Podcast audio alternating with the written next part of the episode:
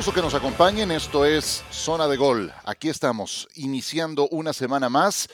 Y el eh, tema que hoy tenemos para este podcast es verdaderamente seductor. Platicaba fuera de micrófonos con nuestro entrevistado que cuando supe que se tenía lista una serie llamada Galácticos, me lo informó nuestro productor del Super Bowl durante la transmisión del juego hace apenas unos días, y cuando supe que era una serie llamada Galácticos, que tenía que ver con el Real Madrid, automáticamente atrajo mi atención mm, por dos motivos muy, muy sólidos. Uno, por la historia en sí, que fue algo de trascendencia global.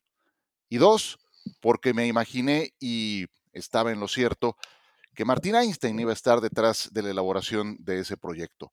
Y cada trabajo que hace Martín Einstein, y no porque se me invitado, tiene carácter artesanal son verdaderas joyas que valen la pena ver y disfrutar cada minuto, cada segundo de esos episodios. Y hoy tengo el gusto de saludar a Martín Einstein en este podcast. ¿Cómo estás, querido Martín? Bienvenido. Hola, Ciro. Un, placer estar aquí. Eh, gracias por esas palabras. Eh, nada, para... Fue, fue un, proyecto muy, muy bonito. Eh, tú lo decías, ¿no? La palabra, hay, pocos, hay pocos temas y pocas historias que se puedan definir en una palabra, ¿no? Y, que además a partir de esa palabra empiecen a definir un concepto. Esta mañana escuchaba eh, una radio deportiva y hablaban de cuáles eran eh, los jugadores galácticos de la actualidad. Eh, digo, galáctico engloba ya un concepto que es una marca. Y para es lo, lo que vos decías, ¿no? también genera hasta lecturas contradictorias. Galácticos eran futbolistas que eran buenísimos, pero que también tenían que tener ciertas eh, aptitudes de, potenciar, de proyectar una marca, de tener foco, de glamour, de eh, generar dividendos en, diferentes vías y áreas, eh, y, evidentemente también desarrollaban la palabra de la industria del fútbol hacia un lugar que en aquel entonces nadie imaginaba que se podía ir de esa manera, con esa potencia, con esa fuerza eh, y con esa profundidad. ¿no? Por eso eh, nosotros, eh, primero cuando, cuando empezamos a pensar en esta idea, nos, dijimos, pero ¿cómo puede ser que esta historia todavía no haya sido contada? ¿no?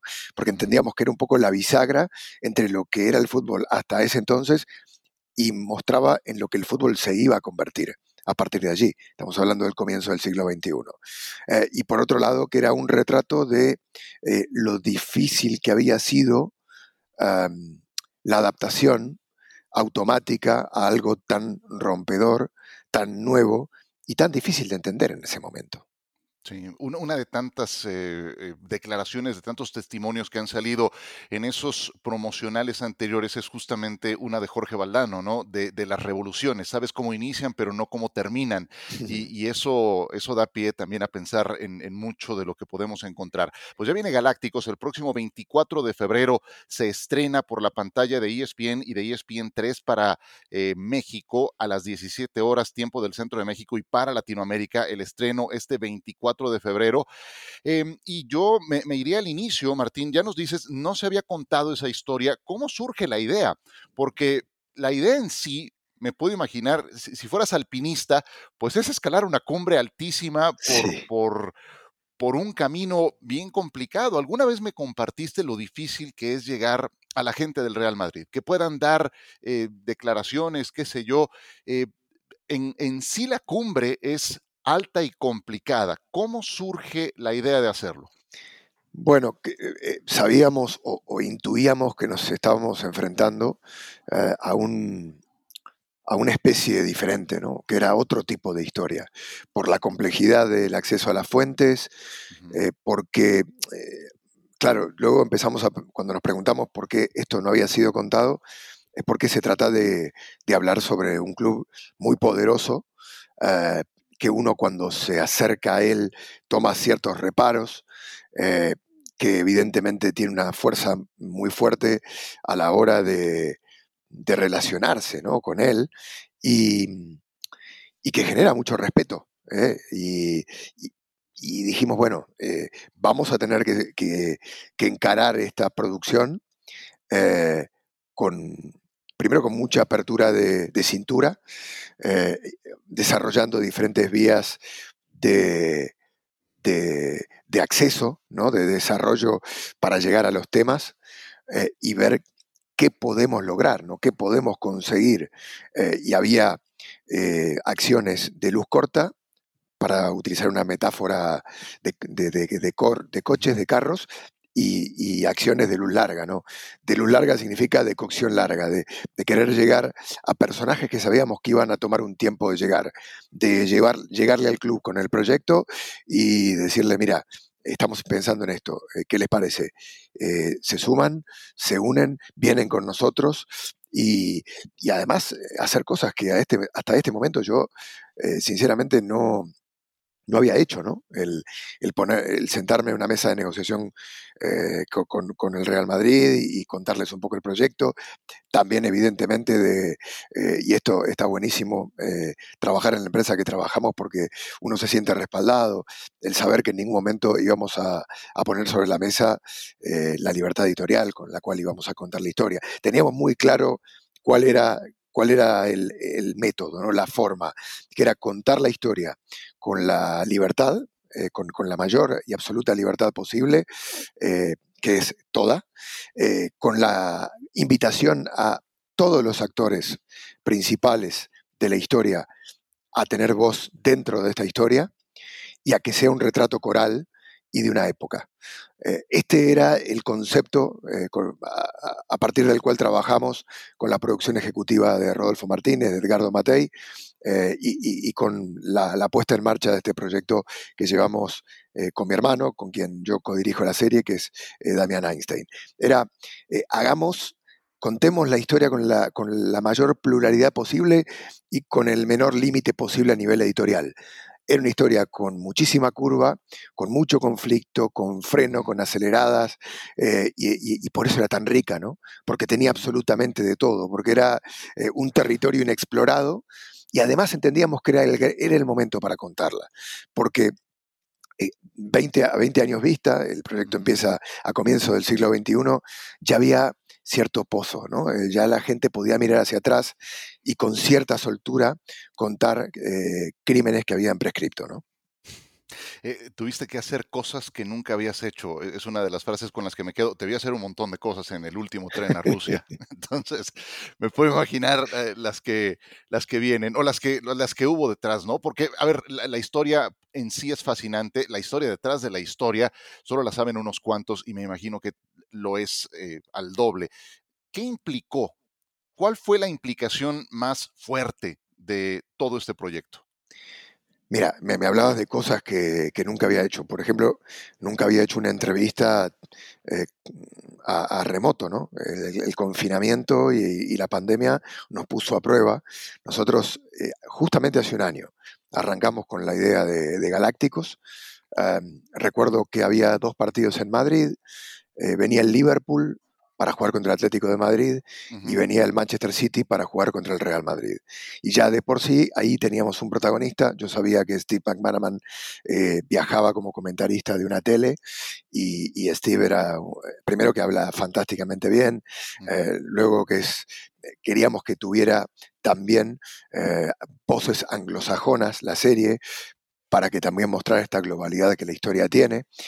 Y, lo llamo Steve, teníamos dos posibilidades de entrevistarlo, conseguimos cuadrar la entrevista, ya eh, teníamos apalabrada a mucha gente, ya teníamos un calendario de entrevistas hecho y yo tenía además el viaje a, Manchester, ¿no? Ya planificado y de repente se cierra el mundo, ¿no? Eh, y a partir de allí el desafío era, bueno, ¿qué hacemos?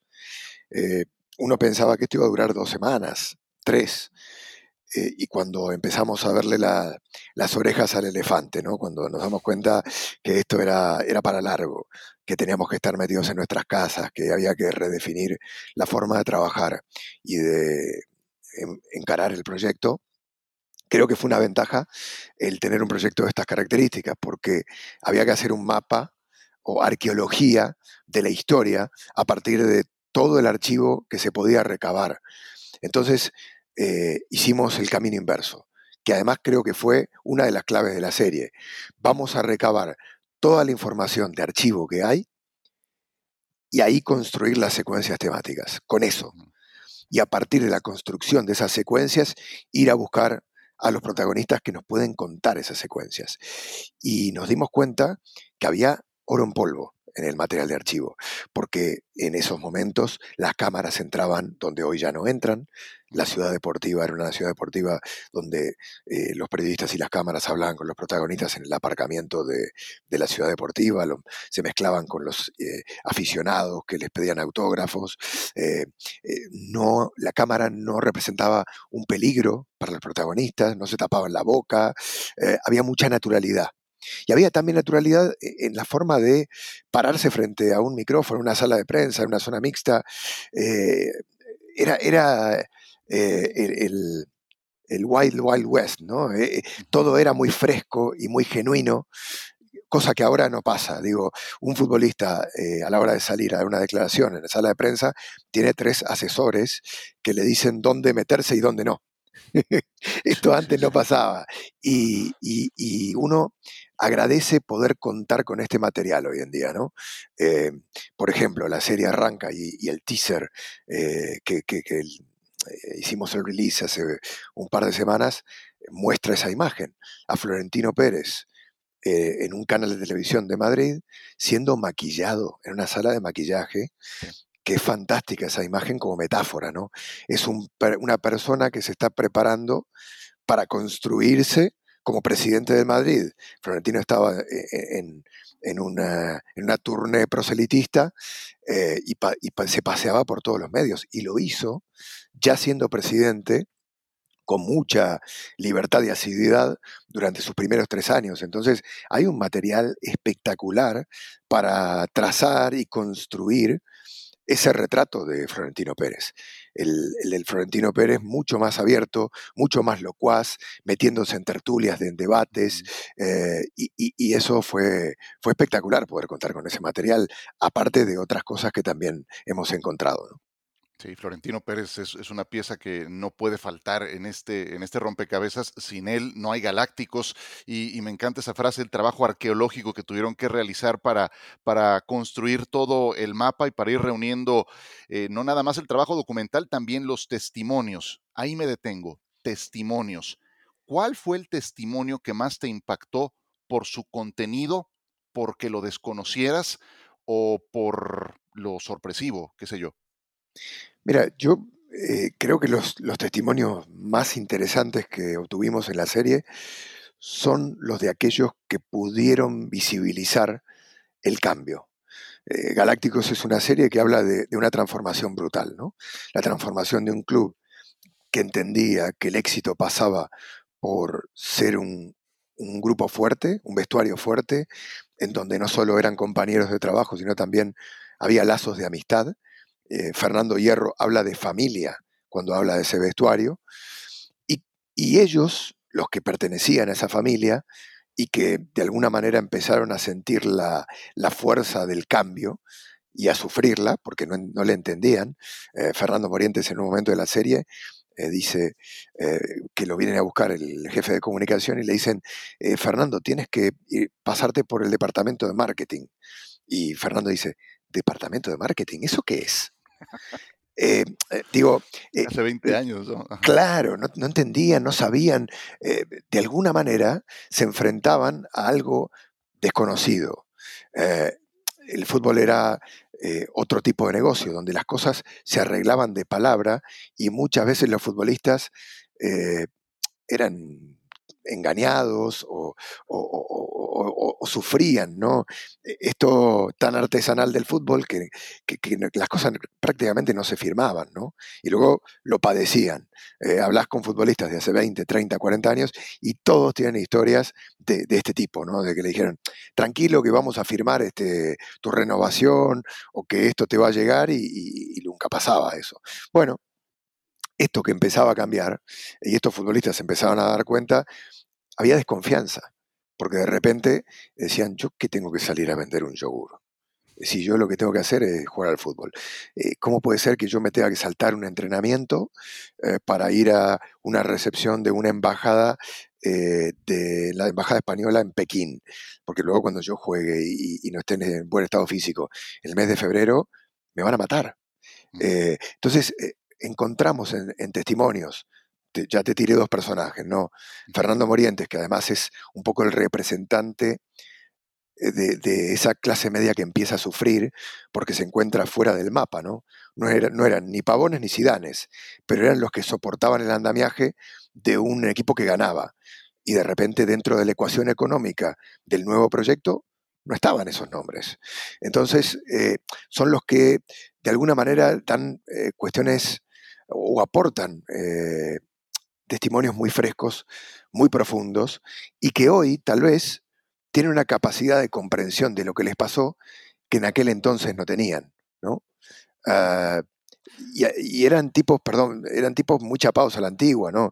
Hierro era ese, ese viejo capitán del Madrid que sabía que él iba a poner el pecho a las balas y que ser capitán conllevaba ese tipo de sacrificios por el colectivo. Eh, a todo esto me, surge una, una, gran pregunta que, te hago después de haberte adentrado a esta historia, de, haber abierto los archivos de hace 20 años y de conocer mucho más de, lo que son estos galácticos, porque no hay duda que dejó huella. Tan es así que hoy vuelve a ser tema y que tiene repercusión global. Dejó huella, porque eran jugadores muy buenos, de mucho, eh, de mucho renombre, que además atraían eh, miradas a nivel mundial. Sin embargo, sin embargo, cuando lo ponderas en el terreno de los títulos ganados, tampoco es que lo hayan ganado todo. ¿Sientes que cumplió con su cometido toda esta etapa, todo el esfuerzo que habrá implicado pone, alinear los planetas para que estas figuras estuvieran ya visto eh, a toro pasado? Fíjate, eh, yo creo que esto permite diferentes lecturas. Una de ellas eh, es que gracias a que el proyecto funcionó y funcionó muy bien desde el punto de vista económico, el Real Madrid en ese momento supera al club más rico del mundo, que era el Manchester United, en ingresos, y esto le permite al club tener una ciudad deportiva espectacular, la mejor del mundo, eh, construir eh, un, equipo de renombre que eh, generaba muchísimo, muchísimos ingresos al club que luego le permiten picar en punta, es decir, ser el club mejor posicionado para fichar, por ejemplo, a Cristiano Ronaldo o a Kaká eh, o, a futbolistas que luego sí representaron un activo muy importante en el apartado de los títulos. Eh, pero es verdad que hay un hay, y esto también es atrapante de la historia, ¿no? Hay dos momentos. Este es el momento en el que el equipo funciona a las mil maravillas, que es el momento eh, de Figo, de Sidán, de Ronaldo, que tiene a Del Bosque como el hombre que entiende perfectamente qué necesitan estos futbolistas, ¿no? La famosa mano izquierda de Del Bosque, que sabía dónde mandar y dónde guardarse las cartas para que estos rindieran donde tienen que rendir. Eh, hay un momento donde explica muy bien cómo funciona el método del bosque y que le da resultados. Con Del Bosque el Madrid venía de ganar la Champions de París en el eh, año 2000, justo una semana antes de que Florentino eh, subiera a la presidencia, algo increíble, ¿no? El Madrid era campeón de Champions y Lorenzo Sanz pierde las elecciones. Eh, pero eso también era lo que tenía Florentino, ¿no? Esa capacidad de sorprender con el as bajo la manga de Figo, eh, con una estrategia fantástica y vendiendo evidentemente algo que el club necesitaba, que era la modernización. El club ganaba, pero el club era un caos interno y Florentino sabía de esto, sabía acomodar. Y lo que te hablaba, del Bosque viene de ganar la Champions, Siguiente año gana la liga, siguiente año gana la Champions, siguiente año gana la liga. Es decir, era un equipo exitoso, jugaba bien, tenía grandes futbolistas y ganaba. El problema, y el Paldano, vos tirabas una frase de Valdano que es, eh, sabemos cómo empiezan las revoluciones, pero nadie sabe cómo terminan. Valdano es un, eh, es un, lo quiero siempre en mi equipo, Valdano, ¿no? Te tira las mejores frases todo el tiempo y frases que además uno puede en pocos segundos eh, tirar dentro de un timeline o dentro de una estructura narrativa de una historia y, resuelven, ¿no? Y resuelven con complejidad, además, con, con, muchísima profundidad. Y Valdano tiene una frase fantástica, que, es uno de los afiches de la serie, que, dice, saltamos el límite el día que fichamos a Beckham. Esa es, el, es, la bisagra, ¿no? Pero no tiene que ver solo con Beckham. Tiene que ver con la salida del bosque, después de haber ganado la liga de 2003. Tiene que ver con un pulso que atraviesa toda la historia de los galácticos, que es esa tensión entre el área deportiva y el área de nuevos negocios, o mal llamada de marketing, en donde entran los derechos de imagen, las obligaciones de los futbolistas, más allá de los entrenamientos y los partidos, eh, todo el nuevo mundo, ¿no? Y las nuevas responsabilidades que tenían los futbolistas, que en aquel entonces eran muy nuevas, hoy es normal. Pero como era muy nuevo eso y no estaba arreglado y no estaba eh, de alguna manera definido dónde estaba el límite, eh, el límite, está bien, esto ingresa mucho dinero al club, pero luego hay otra frase que dice Iván Elguera que dice, eh, el, club ganaba sin ganar partido, no le hacía falta ganar en el, fútbol, porque ganaba mucho dinero fuera de él. Entonces, evidentemente, Florentino, que tenía un hombre con mucha historia, con eh, mucho eh, con mucha jerarquía, ¿no? con muchos galones dentro del Real Madrid, como Vicente del Bosque, 30 años dentro del club, entró siendo un niño y ya era un señor con muchísimo poder y, autoridad. Eh, Vicente veía el fútbol de otra manera. Entonces sale Vicente, no le renuevan el contrato y, hay una, y entra un señor que dice Steve McManaman, con todo respeto para Carlos Queiroz, era el segundo entrenador del Manchester United. Entonces el vestuario, se, dice Steve, nos miramos y dijimos, ¿esto qué es? Digo, cuando, cuando de alguna manera eh, eh, los que... Y hay otro, otro hecho fantástico que define qué es, lo que, qué es lo que empieza a mandar en el club, el fichaje de Beckham, no lo hace el director deportivo del Real Madrid, Jorge Valdano, lo hace eh, José Antonio Sánchez, que es el director de marketing del Real Madrid. Eso ya de por sí es una clara este, idea de cuál era el camino que estaba tomando el, club, ¿no? Uf, es, una historia atrapante. Créeme que eh, te escucho, llevamos ya 22 minutos, se me, han ido como agua. De verdad, la, historia es atrapante, la temática eh, por sí misma es tiene un magnetismo muy especial. Tengo dos preguntas más que hacerle a Martín Einstein, que nos acompaña el día de hoy en este podcast en Zona de Gol. Vamos a hacer una breve pausa y regresamos para plantearle a Martín en principio cuál fue el momento más complicado de toda la elaboración, de toda esta historia detrás de la historia de Galácticos próxima a estrenarse por la pantalla de ESPN.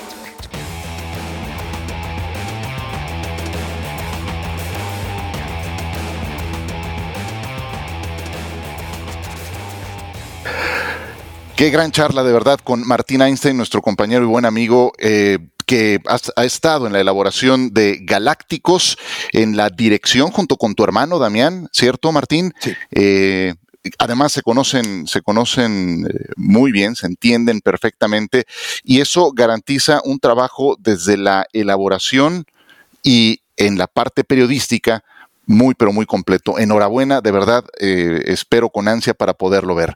¿Nos puedes compartir cuál fue el momento más complicado, el más frustrante de todo este largo camino? Yo te diría el, enfrentarnos a, un escenario desconocido, ¿no?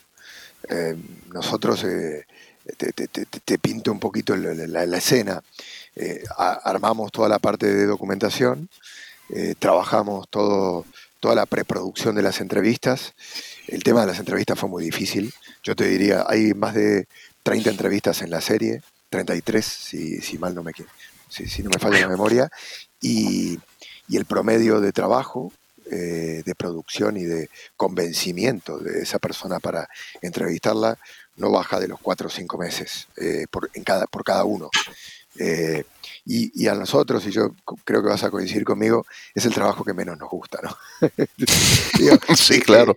Es, es, eh, es, cansino porque, porque hay gente a la que le, entra le entran muchos periodistas y a veces uno eh, no sabe o, intenta vendérselo de la, de la, mejor manera, pero no termina. Primero porque te lean. Eh, y entiendan qué es lo que estás haciendo. Segundo, lo que te decía, Galácticos es un, un proyecto que hay gente que se cuida mucho al hablar de él, o que tiene cierta, cierto temor en meterse de nuevo ahí, eh, no terminó bien el proyecto, entonces dicen, eh, no me gusta verme reflejado allí, o tal vez digo cosas de las cuales luego me arrepiento. No lo sé, no, era, no era un tema fácil para que alguien se sentara a hablar de él.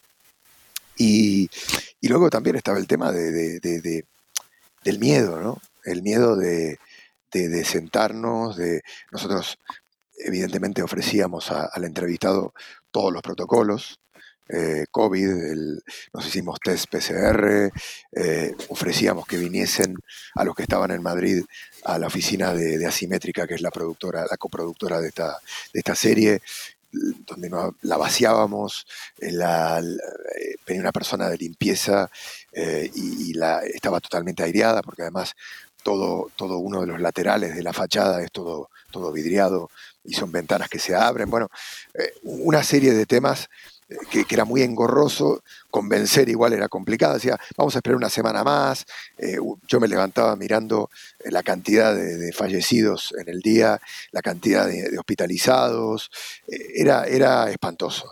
digo, fue, fue un año muy duro, muy complicado, y para plantear una serie documental en donde uno tiene que acercarse a la gente, ¿no? esto, esto era una dificultad mayúscula. lo del acceso a, los entrevistados ya de por sí también era difícil. Y, te diría también el tema de eh, hacer eh, entrevistas a remoto. Tuvimos que hacer una entrevista en Dubái a, Michel Salgado. Eh, y, tú sabes que las entrevistas tienen mucho de, química, ¿no? Uno le mira a los ojos claro, al entrevistado. Claro, el feeling. Sí. el lenguaje no verbal es súper importante, la conexión de ojo a ojo, de la mirada, eh, la complicidad. Romper el hielo un poco antes, eso cuando, ¿no? Eh, eh, era complicado, ¿no? Era muy difícil. yo siento que, fue muy duro, que me quitó un poco algunos años de vida este, este proyecto, pero también un, un aprendizaje muy interesante, ¿no? De cómo plantarse frente a un transatlántico, eh, como es esta historia, y, el día que, que, salió este transatlántico y empezó a surcar el, mar, que, pudo este, entrar en el agua, dejar el muelle, cuando supimos que había fecha de, estreno, eh, cuando, cuando ya pudimos cerrarla y quedamos además eh, muy contentos ¿no? con el resultado, que pudimos contar cada uno de los conflictos con gente que fue protagonista de esos conflictos, eh, eh, sentís una satisfacción personal muy linda. Y ahora con lo que está pasando, aquí en España se, ha generado un montón de ruido. Hoy el, editorial de la radio, la única radio deportiva que existe aquí, que es Radio Marca, habla exclusivamente de, galácticos, en los programas de radio de, alcance nacional están queriendo hablar de galácticos, hacen llamados, eh, los avances están rebotando por todos lados, eh, y, hay algo muy lindo que tiene que ver con las lecturas. Eh, generan lecturas muy diferentes cada uno de los avances, ¿no? Entonces, es una historia que tiene de todo, que está muy viva, que hay chicos que, tienen 14, 15 años que la van a conocer por primera vez, y hay gente que la vivió desde el punto de vista del fútbol, que fue contemporánea con la historia, que también se va a sorprender de cosas que pasaron y que no sabía. Por supuesto, e-, es una historia muy viva porque eh, esa época siento que deja sembrada una semilla en el madridista, siempre acostumbrado a ser protagonista, no nada más en España, sino a nivel internacional, pero deja sembrada una semilla de en algún momento fue posible tener juntos a Ronaldo, Beckham, Figo, Zidane y lo hizo posible Florentino. Hoy tenemos todavía aquí a Florentino. Podemos casi casi pedir lo que se nos antoje del menú del balompié mundial. Entonces, sí, creo que deja sembrada esa semilla actualmente en el madridista. ¿Estás de acuerdo? Total. Y fíjate que hoy eh, Florentino se enfrenta a otro gran desafío, Florentino y, el Barça y los, digo, los clubes tradicionales, el United, eh, el Bayern. Eh, ha cambiado ¿no? el fútbol. El Madrid ahora no puede fichar lo que fichó hace 10 años. Claro. puede, no, está en, primera fila para fichar a Haaland o a Kylian Mbappé. Porque el mundo ha cambiado, porque los clubes Estado que tienen chequera libre eh, están mucho más capacitados financieramente eh, y los clubes tradicionales están sufriendo. En aquel entonces Florentino encuentra el filón de los derechos de imagen, pero hoy en día los futbolistas, que en aquel entonces no sabían lo que eran los derechos de imagen eh, y que podían ganar dinero con ello y accedían a que el club potenciara su imagen a nivel global, hoy son dueños de su propio negocio. En redes sociales, digo, hoy los futbolistas eh, no comparten con los clubes los derechos de imagen porque saben que de eso ganan casi tanto dinero o, más de lo que les puede pagar el club. Y el club ha quedado un poco huérfano de esa, de esa fuente de ingreso eh, y un poco desprotegido a la hora de salir a competir. Entonces también estamos frente al, a un nuevo desafío de la industria del fútbol. ¿no? Ahora los clubes están peleando por la Superliga, la UEFA eh, parece que va a plantear una, una nueva, un nuevo formato de Champions para que los clubes puedan tener más ingresos y, seguir siendo competitivos. Es un momento de transición ¿no? Eh, en, algo que, es el fútbol, eh, de alto vuelo, de alto estándar, donde se mueven muchos millones y que es muy, muy volátil, muy dinámico, que cambia a, gran velocidad y que evidentemente empezó a cambiar, yo creo, en esa época. Digo, a partir de allí, esa fue la primera gran transformación. Y ahora estamos viviendo otra más que amenaza con volver a hacer del fútbol algo diferente a lo que conocimos tiempo atrás. Martín Einstein, estoy seguro que será un hitazo. Eh, ya estás eh, notando las repercusiones y eso que todavía no se estrena. Es un proyecto enorme que no pudo estar en mejores manos. Te lo digo sinceramente, siempre he dicho que este tipo de documentales son artesanales. Cada capítulo, cada minuto que uno ve, tiene un esfuerzo, un trabajo, un tiempo invertidos bárbaro. Felicidades por Galácticos. Martín Einstein, te agradezco mucho que nos hayas acompañado y que hayas compartido esta historia, la historia detrás de la historia de Galácticos en este podcast en Zona de Gol. No, al contrario, Ciro, para mí es un placer este, compartir tiempo contigo.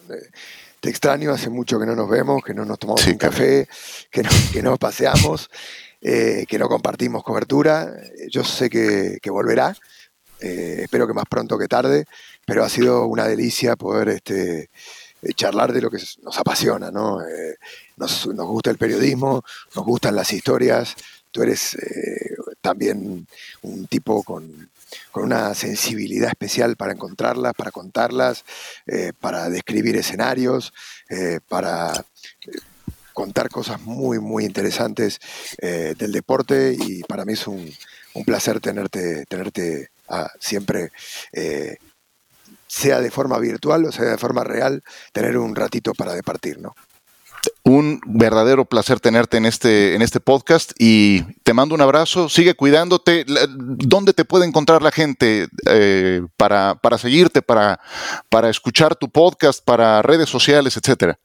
No, tenemos un podcast que se llama El Diario de Martín, está en prácticamente en las plataformas, todas las plataformas de podcast que conocemos, en Apple Podcast, en Spotify, eh, y luego, bueno, en redes sociales, en la pantalla de ESPN, hay un hashtag si quieren ir eh, viendo los avances, estamos lanzando muchos cortes del documental para que la gente vaya saboreándolos, se llama el hashtag Galácticos por ESPN y allí van a, van a ir palpitando un poco la previa de esto que, como bien decías, el 24 de febrero será el, gran estreno y además lo lindo, y me parece que está bueno lo que han hecho, eh, que se van a ver los tres episodios de esta miniserie back to back. Es una película, son 90 minutos y si te quedes, como dicen acá, pegar el shampoo de ver los tres seguidos, adelante. Y luego obviamente lo podrás encontrar disponible muchas veces eh, porque uno creo que se va enterando. Una vez que lo ve, lo ve dos, lo ve tres, le van quedando otras cosas. Yo seré uno de esos que lo vea de corrido. Te lo agradezco mucho, Martín. Te mando un abrazo y sigue cuidándote. Que la pases muy bien. Igualmente, un fuerte abrazo, Ciro. Con esto cerramos esta emisión de Zona de Gol. Ustedes dirán, no pueden perderse Galácticos por la pantalla de ESPN. Los esperamos muy pronto en una nueva emisión de este podcast en eh, los siguientes días.